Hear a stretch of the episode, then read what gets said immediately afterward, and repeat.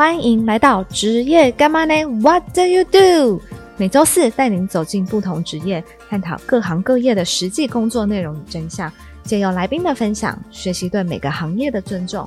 或许你能从别人的故事中获得有用的知识与建议哦。嗨，大家好，我是 Joanne。今天我们呢要来讨论关于美这件事情。不知道大家平常有没有在保养或是上妆？我自己是只要出门，多多少少都会上脸妆，让自己看起来比较有气色。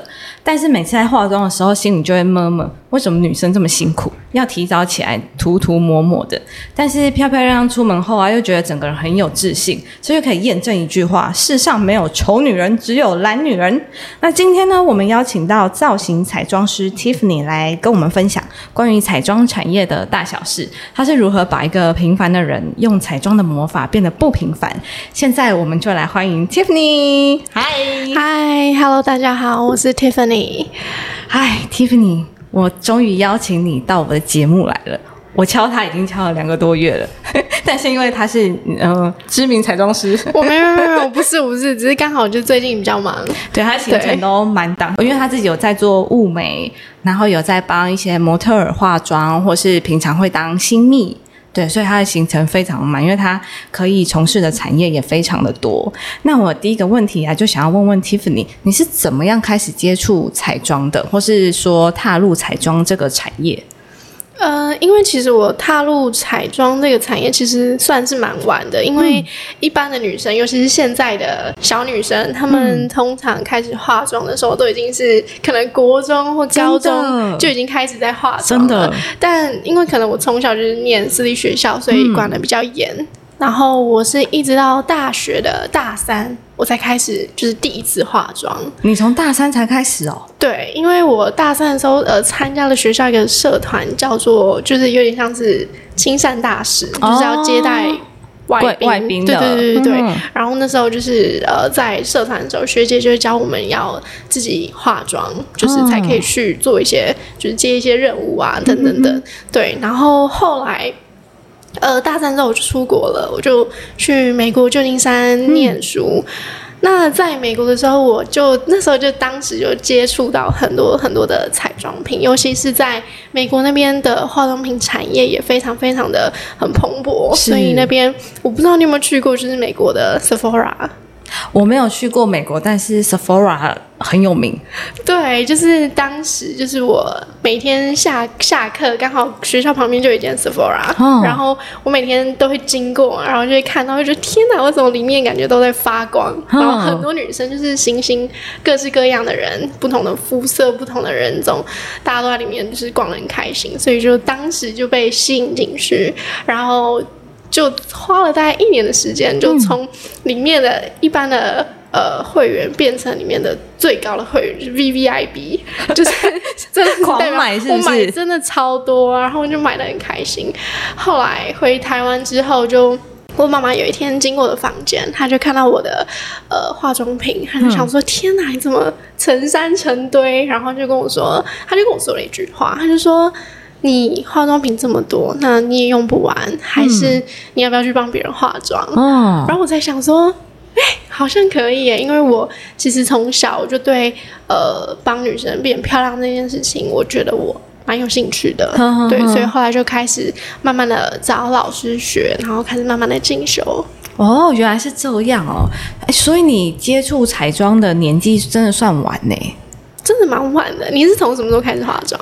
我从大一就开始化了，因为我觉得好像上上大学之后，女生就会开始化妆。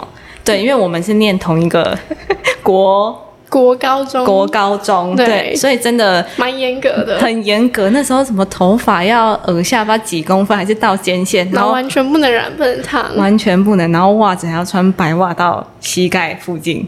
对，非常严，所以我们对彩妆品真的是完全不了解，但就会觉得上大学就是一个开始化妆的的阶段。但是你是到大三，因为接触到青山大使这个这个社团才开始化的。对，因为其实以前我就会就是偷偷拿我妈的化妆品，就是会自己抹在脸上，但是就会一直觉得好像怎么画都不适合自己，怪怪的对，所以就会觉得说，哎，还是说就是自己根本就不适合化妆，所以就是一直以来都没有觉得，嗯，好像有化妆的必要。嗯哼哼哼。对，那你现在在当彩妆师啊？你的工作内容有哪一些？就是帮别人，除了帮别人化妆以外，除了帮别人化妆吗？嗯、因为我目前的话，就是我还有在接物美的客人，因为我自己对于就是客人的眉毛，我非常非常的觉得很重要的一件事情，嗯就是眉毛应该是呃一个人精神的来源。是是是，对，所以就是呃，我对于眉毛是非常非常的要求，所以我就后来有再去进修物美这件事情。哦，然后现在也有在接一些，比如说广告的书画，嗯，然后或者是一些棚拍、网拍，然后还有在接呃家教，家教。就是彩妆教学，哦。彩妆个人的教学，或者是有时候会定期开班。好好好，对对对，有我我有体验过几次 Tiffany 的服务，她真的对眉毛非常的要求。有一次我们在拍那个个人形象照的时候，她就帮我化妆，然后眉毛她真的画超级久，她就说不好意思，我对眉毛特别的要求。然后因为我有之前给别人化过妆，然后她把我眉毛整个全毁了，然后但我又不会画眉毛，他把你眉毛全毁了，就是她就是帮我。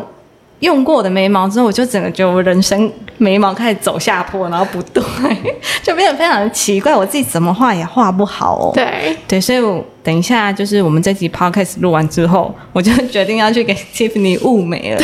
我真的觉得我不能再这样下去我。们真的是满档到，就是所有东西，要就是缩浓缩成一对，天，浓缩成一天要解决，然后而且这也是我人生的第一次雾眉，因为我真的觉得画眉毛好难哦。对，但 Tiffany 每次化妆，她都画得非常的细，包括我的睫毛啊，然后她就说：“你是平常都怎么用，怎么用，怎么会搞成这样？”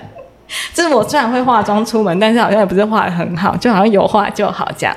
对，这个也想要让我就是延伸到下一题，你是都怎么样去判断你的客户或者是对象适合什么样的妆容或造型？你刚才说到你在美国就看到形形色色的女生都会化妆。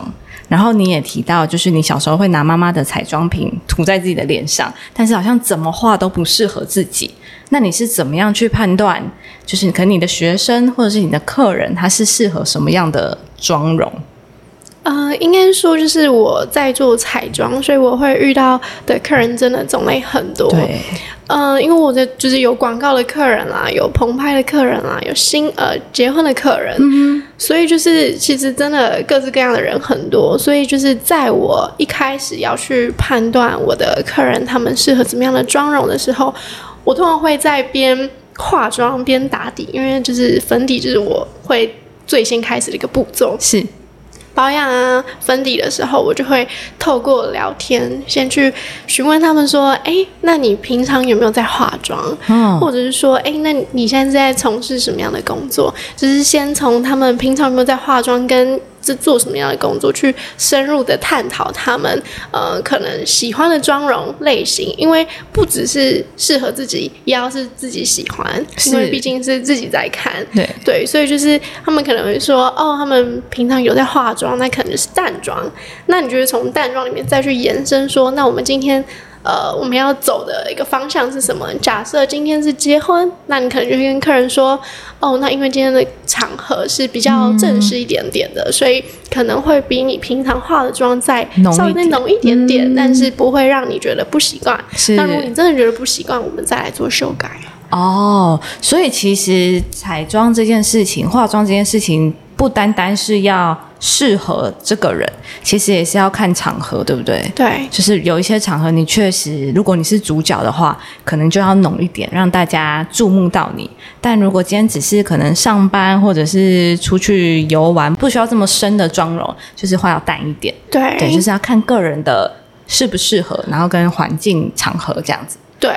哦，原来是这样。那你会就是因为你应该有画过很多肤色不同的人，那你可以跟我们分享，如果比如说肤色白的人，他适合什么样的妆容，或者是肤色黑的人？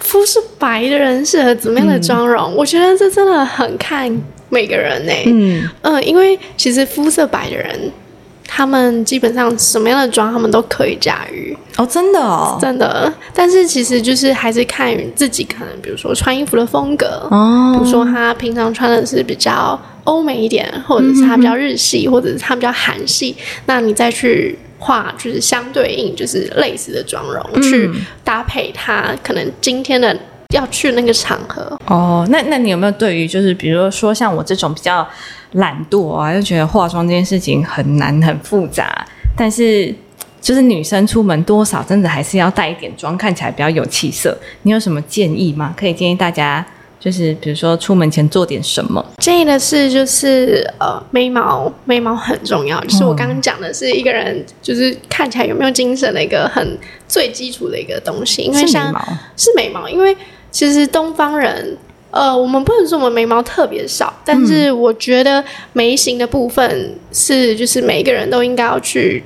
就是做管理的，因为可能有些人可能没有眉尾，或者是说有些人杂毛很多，那其实没有眉尾或杂毛很多，就会让一个人看起来是没有精神的。那你其实可以发现到，我们化完妆之后，画完眉毛，整个人的呃脸脸部的立体度其实就会改善了很多。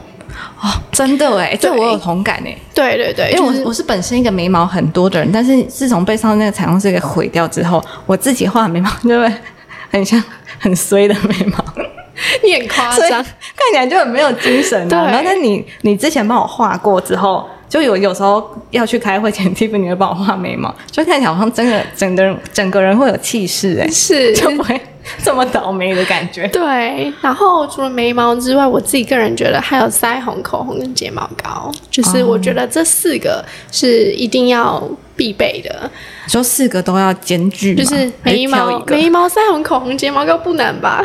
这五分钟可以解决吧？是啊，我本来我本来以为你会回答我说，就是上个有颜色的口红，这样你看起来就会不一样。有颜色口红，大家大家都可以啊。没想到还要眉毛、睫毛、腮红，这就是一个完妆了嘛？因为我觉得睫毛这件事情还蛮特别的，就是我自己，特别是我之前在美国的时候，我也我其实有问过我的朋友，就是如果说选一样东西出门，他们会带什么？哦那其实我觉得还蛮特别，在国外他们会觉得睫毛膏是必备。哦，真的哦，嗯外国人吗？对，呃，因为睫毛膏，你其实把睫毛夹起来再擦睫毛膏之后，你的眼睛其实会变得更大，而且更有神。哦，原来是这样。然后腮红的部分，其实我觉得就是一个人气色的关键。嗯，是是是对，因为就像你可能皮肤很白，但是你可能没有在画腮红的时候，我觉得看起来有时候会有点苍白，有点像生病的感觉对，没有什么气色。那我自己个人觉得，就是加上一点腮红，我觉得蛮好的，就是整个人可以提升你的气色很多。哦真的真的，我觉得有没有腮红差很多。我之前都不会画腮红，所以就看起来有点没精神。可是开始画腮红之后，确实整个人有比较亮一点。对，了解，那每年的彩妆啊，跟造型其实都不一样，都会有不同流行的东西。你是不是要不断的跟上这个发展和变化的趋势？是哎，我觉得是因彩妆一直在追最新的，对不对？对，其实你过一阵子，过一阵子，你就会发现，哎，奇怪，怎么又有新的东西出来？不管是新的产品或是新的技术，嗯，都会一直一直不一样的东西跑出来。那我自己个人的话，我会一直看 YouTube 或者是在 IG 上面去看，就是最新的东西。因为我其实人生中大部分时间都在看 YouTube，然后对，然后我其实就是很常在看的东西都是化妆、化妆、化妆，就是一直看、一直看哦。对，你就可以一直看到新的东西出来，然后学新的技术。那在看这些多媒体的同时，就是我也会要找老师进修。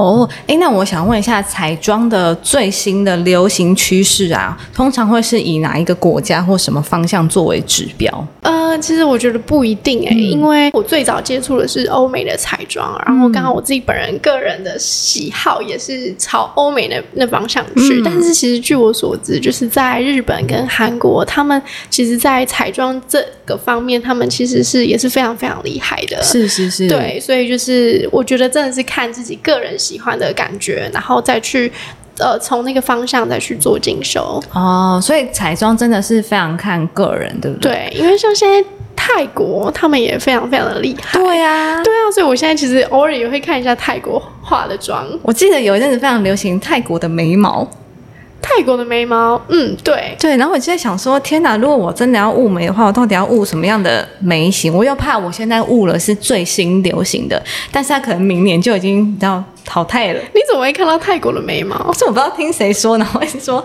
泰眉是超流行。我想说，可能这个好黑哦，真的适合我吗？你说眉毛很黑吗？就是很黑，然后又很粗，哦，就是比较浓一点对。对对对对，嗯然后我就非常害怕，就是我现在做的是最新的，但它明年可能就已经退流行了。嗯，对，呃，因为其实，在物美来说，我自己个人会觉得，每个人的眉毛都有自己属于自己的黄金比例。嗯，对，那呃，我自己个人不会偏向于就是把你们每个人都误成可能最新流行的眉毛，嗯比如说以前有一阵子流行野生眉，就是看起来眉毛很很像自然的，但是有一点乱，很狂野。嗯对，那像我自己觉得野生眉就不太适合每个人去做使用，哦或者去做设计，所以我自己会觉得，如果说你们每一个人都可以自己稍微画一点眉毛的话，嗯那其实雾眉它只是它算是辅助化妆上面的辅助。它可以先让你雾一个浅浅的底色，然后让你自己再去上面做变化。哦我不会想要就是用了一个很深的眉毛，然后就定住了，就定住了。对，确实哎、因为我就想说，是不是雾眉雾下去你就不用再画眉毛？结果你跟我说，你还是要画眉毛哦。我自己个人会偏向于，就是你还是可以在你的自己的眉毛上面多做变化。哦，就不会就是雾下去就就成型，就一直就是这样。对，就可能有时候你可能随着心情，或者是随着你可能今天穿的衣服，你可以自己在眉毛上面做一点可能不一样的。对，比如说你今天想要欧美一点的眉毛，那你就可以自己画高一点。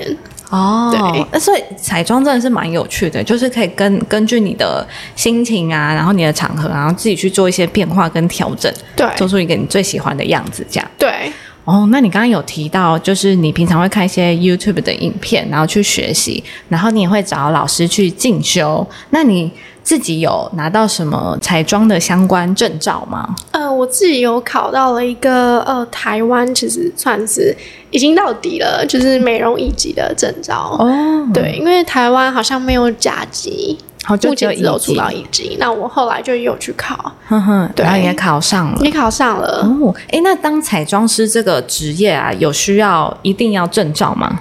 呃，其实我自己个人觉得。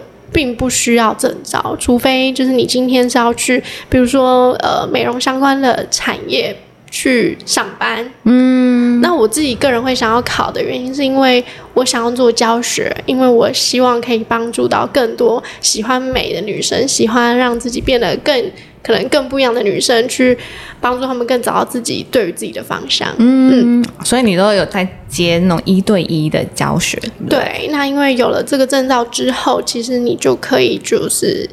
教别人，那一方面让别人更更放心，就是你是一个有证照的老师这样子。哦，所以应该是说，你平常在接案的这些工作，其实它不需要证照去证明什么，就是可能都是看作品集。但是如果你要教学的话，是是需要有一些证照吗，证照对就像你物美物美需要证照，然后像教学教学也需要，因为你需要把你的履历就是跟你的学生说你的专业，对你的专业跟你的学生说，嗯理解。那你觉得身为造型彩妆师啊，最大的挑战是什么？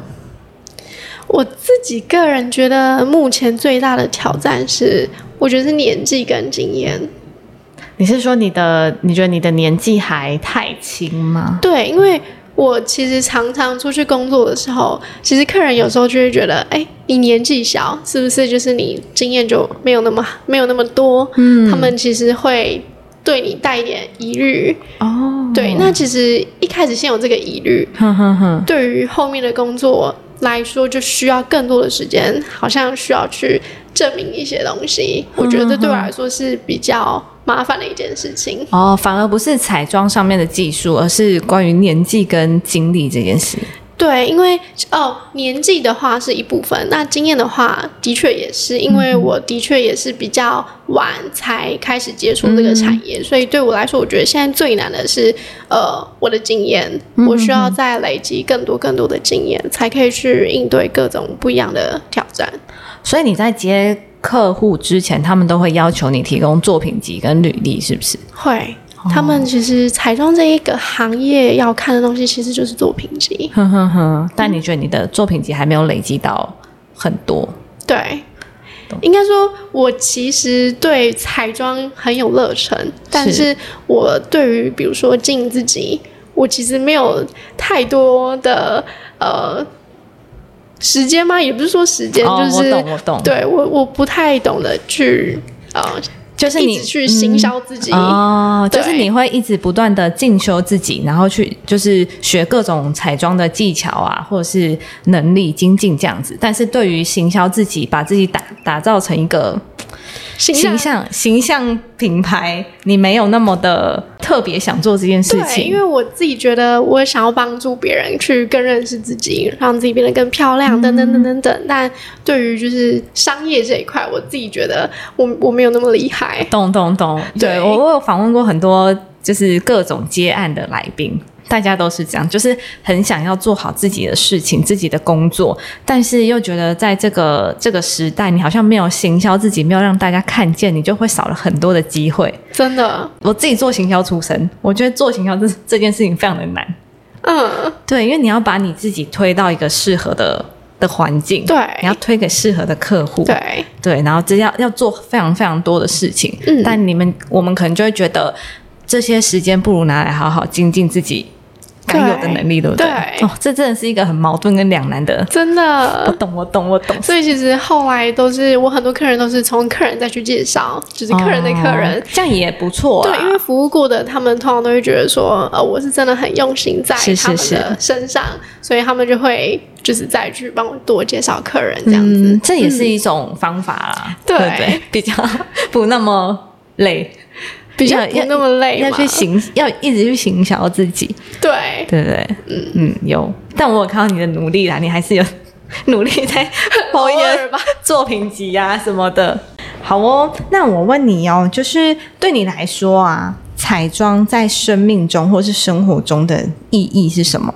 除了你想要让别人让自己更漂亮以外，嗯，我自己觉得，呃，彩妆在我生命中的意义，我觉得有三个，三个东西。我觉得一个是耐心，第二个是细心，第三个是用心。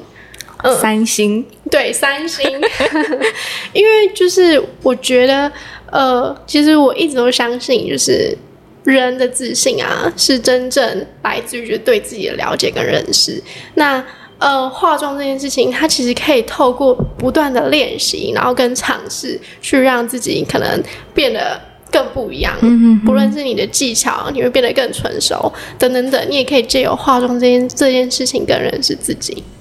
那我自己觉得耐心这件事情，是因为你必须透过不断的尝试，那你需要很多很多的耐心，你需要热忱去做这件事情。嗯，所以这件事情其实一方面也磨练了我的耐心，是。因为我其实是一个很没有耐心的人，嗯但是我觉得彩妆这件事情跟物美这件事情，它可以让我的心静下来，然后让我去让我的呃耐心变得更好。是是是，对，那我觉得细心这件事情也是，就是因为细心这件事情，我本身也是一个很粗心的人。嗯，那细心，它不论是在可能物美的操作上面，或者是你在帮别人化妆的时候，你要去听他们想要跟你说的东西，他们不见得会马上告诉你他们想要什么，是。可是你可以从透过很细心的去听他们想要跟你讲的，你去更知道客人想要的东西。对，所以我觉得就是这件事情也让我从一个很粗心的人变成是一个很细心的人，蛮细心的人。我不敢说自己超级有呃细心，但是我觉得真的让我自己改变了很多。然后再来，我觉得是用心，嗯，呃，因为我觉得用心这件事情，客人他可以知道你有没有用心在他们身上，对，嗯，那呃，当你用心了，你的回馈就会是很不一样的。因为我为什么会想要做新密，是因为我觉得，嗯、新密这个行业或者是彩妆师这个行业，他们并不是像是呃，可能在舞台上面表演的表演者，是。他们是可以表演完就可能得到大家很多很多的掌声，嗯。或者是在可能聚光灯前面是一个很闪亮的一个存在，它不是，是。但它是一个在可能在后面，在你呃表演的后面一个很大很大的呃推助者，嗯，就只是嗯，他他是一个，比如说新娘好了，你帮他化了一个很漂亮的妆，你成就了他那一天很幸福的那一天。那在相片留存下来，过了很多年之后，他回过来看。他当天的照片，就是你是成就他那一天很漂亮、很漂亮、很幸福的一天的幕后的推手。我觉得这对我来说是很很大的成就，对，很感动的一件事情。所以我觉得用心是很对我来说很很棒的一件事情。嗯，所以反而是就是你学彩妆，然后从事彩妆这个产业带给你的收获吧。对，呃，耐心、细心跟用心。对，真的哎，因为。我每次看你化妆，然后想说化个妆为什么要一个小时？不止一个小时。对，因为我们在同一个工作室里面，然后他就说：“哎，等一下有客人要来化妆。”我想说这种，我真的不懂为什么要化一个小时、一个半小时。对，他化很久，他超级细心，他会先跟你聊天，然后先聊一下你的工作啊，你等一下是要去什么样的场合？他会先问你等一下是什么场合，然后你需要。你你的角色是什么？对，等于的有的人可能是他等一下是要上直播的人，对，对，他的妆可能就会不一样。然后或者是我在问 Tiffany 说，哎，雾眉要多久？他说你第一次雾，你先给我四个小时。我想说，雾个眉毛为什么要四个小时？就它是一个非常耗时的工作，对对，然后也是需要非常细心跟耐心。哎，如果他把客人的眉毛给雾歪了，真的是。真的是哭哭哎，真的是哭哭，真的是 QQ，真的 QQ 哎，所以彩妆带给他的反而是耐心、细心跟用心。对对，就是就是你平常就是一个大辣辣的女生，对，完全想不到我可以有耐心、细心、用心的一面。对，因为我是先认识他，然后才接触他的彩妆。我想说，这个平常大辣辣的女生，居然可以花这么多的时间在一个人的身上。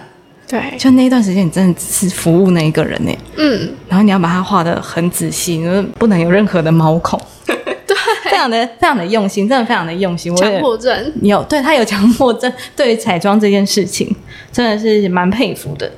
那我问你哦，身为彩妆师啊，你有在做造型的搭配？那你自己有没有想要在这个产业最想要达到的目标，或者是说梦想？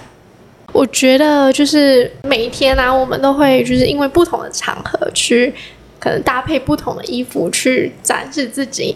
那每一种衣服它都会呈现我们不一样的样貌。那就是其实我觉得就是随着经验，我们从更认识自己开始，我们去挑选可能更适合自己比例的衣服啊。这个过程，我觉得就是跟自己产生连接的一个过程，因为你越来越知道自己到底适合什么。那我觉得化妆也一样，就是你你在认知自己的过程里面，嗯，你是你其实会变得更爱自己。哦，对。那我觉得化妆对我来说，它就是可以表现自己特质的一种方式。嗯哼哼哼。那我自己个人觉得，在化妆这一块，我最想要去达到的目标跟梦想啊。我觉得是我想要呃做各种不一样的突破，比如说我想要可能出国在进修的时候，我可以跟可能不同人种、不同的国家，然后同业异业的结合。我觉得这对我来说是我的目标跟我的梦想，是这个跨界的结合。对，而且是走到世界去。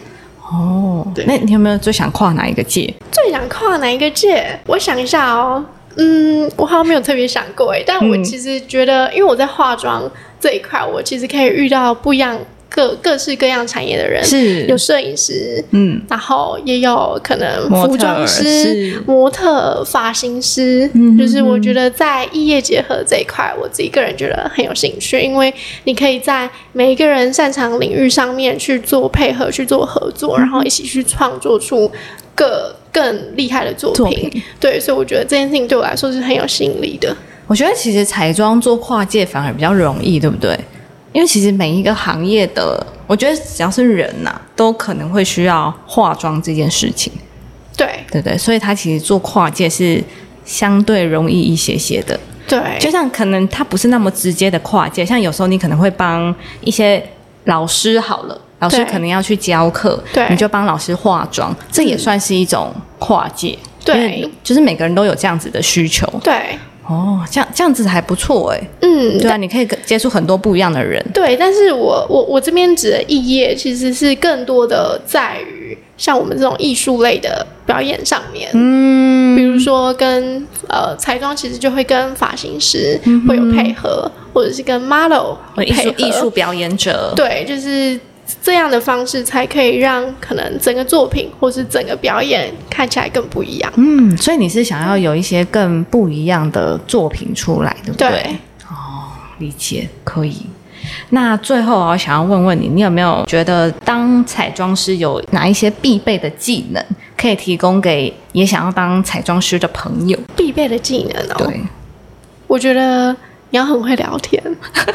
没有，我开玩笑，又是一个沟通。没有，我我开玩笑的。你是你确实是蛮能聊的，哎、我真的是很很喜欢讲话的一个人。嗯，对啊我那你上我的节目干嘛紧张？没有，我我我国中的时候真的是爱讲话到，就是老师把我安排到垃圾桶旁边。真的假的？对，他就说你在垃圾桶旁边，你就不会跟任何人讲话了。然后，但是我还是有办法继续讲。后来老师直接让我戴口罩，他就说你戴，就是全班不能跟那个戴口罩的人讲话。哈哈，对，老师很坏欸。对，所以我就是从国中开始，我就是一个很爱讲话的人，所以我就发现，就是这个技能，我可以在就是我工作上面，就是聊天起来如鱼得水。真的，你可以借由聊天去了解一下客人需要什么，对，所以你反而觉得当彩妆师必备技能是聊天。我觉得聊天很重要、哎聊天哎真的很重要啊因为其实聊天，你可以可能一方面对于可能很紧张的客人，他们可能要结婚，他们很紧张，嗯你可以可能聊一些轻松的话题，舒缓他的缓解他们的情绪。但我自己个人觉得，如果说你想当彩妆师的话，你一定要有满满的热忱，嗯，因为其实，在彩妆这一行。呃，你你要的其实就是很多很多的经验，嗯哼哼，嗯，那一开始你真的会没有什么工作你可以接得到。你一开始可能必须你要先当助理，那助理的话其实收入就是很少，是。对，所以就是如果你没有满满的热忱，一开始的很多的就是收入啊是没有办法支撑你的。哦，懂嗯。懂懂。哎、可是彩妆师也有全职的，对不对？因为你是你是比较偏接案的，可如果是全职的话，是不是就可能会有稳定的收入？对，嗯，对，比如说他们有一些彩妆师会去专柜，嗯比如说 MAC，、他们的、呃，我他们的彩妆师好像听说就是真的是有受过专业训练的，对。哼哦，这种可能就是有固定的薪水，对。对，但是如果说你是想要跟我一样，就是自己接案的话，那我自己个人觉得，你真的要多多的累积自己的作品，然后如果可以的话，你可以多找老师，先从助理开始。嗯哼哼。那你都怎么累积作品？我一开始就是先跟老师，我跟了有三个老师，哦对，然后我一开始就是先从助理开始，然后就慢慢的会跟他们一起出去工作，然后你也可以慢慢的去抓彩妆师跟客人应该有要有的节奏，哦，对，然后也是一个过程。对对对，然后从就是在工作上面去实习，然后更多的去演练，然后就可以知道就是你在工作上面会遇到的问题。嗯，那可能有像一些小朋友，高中或者是大学，他们现在这个阶段可能对于彩妆非常的有兴趣，但他不确定他未来能不能走彩妆师这个这个行业。那你有没有什么建议是他们可以从现在开始练习的？从现在开始练习嘛，就是一直看 YouTube 的 彩妆频道，然后自己这样画。我觉得一直看 YouTube 彩妆频道是一个方式，嗯但是更多的是就是你要真的画在自己的身上，然后或者是你有就是那种热情，是你想画在别人脸上。哦，对，画在别人脸上胜过于画在自己的脸上，但是一开始都要拿自己当做实验品，对不对？绝对是，对，绝对是。好啊，了解了。好，那我们今天的节目啊，就差不多告一段落。就非常谢谢 Tiffany 跟我们分享这么多关于彩妆造型师的生活跟工作。对我们在这里有听到，就是他从彩妆师。身为彩妆师这个这份职业得到的就是用心、细心跟耐心，对，也改变他人生的很多。那也他也因为妈妈的一句话，你有这么多的彩妆品，那你为什么不去帮别人化妆呢？对，所以我觉得很多的职业啊，或者是热忱，其实都可以从身边的人对于你的观察来去得到的。对对对不对？对，有时候你真的没有想过这件事情我真的从，来没有想过，就是我会当彩妆师。就只是爱买，对，而且我大学读的甚至还是政治经济，对，完全不搭嘎完。全不搭嘎。但 你可能现在也不知道政治经济在干嘛。对，就是对于彩妆的这份热爱，然后因为家人的一句话，对。对，所以我觉得，呃，从 Tiffany 的故事啊，可以让我们在生活中更多的看到自己，发现自己，认识自己，一定会有一天会找到自己所热爱的职业，对，对不对？嗯。好，那我们今天就非常谢谢 Tiffany 的分享，我们就下次见，拜拜，拜拜。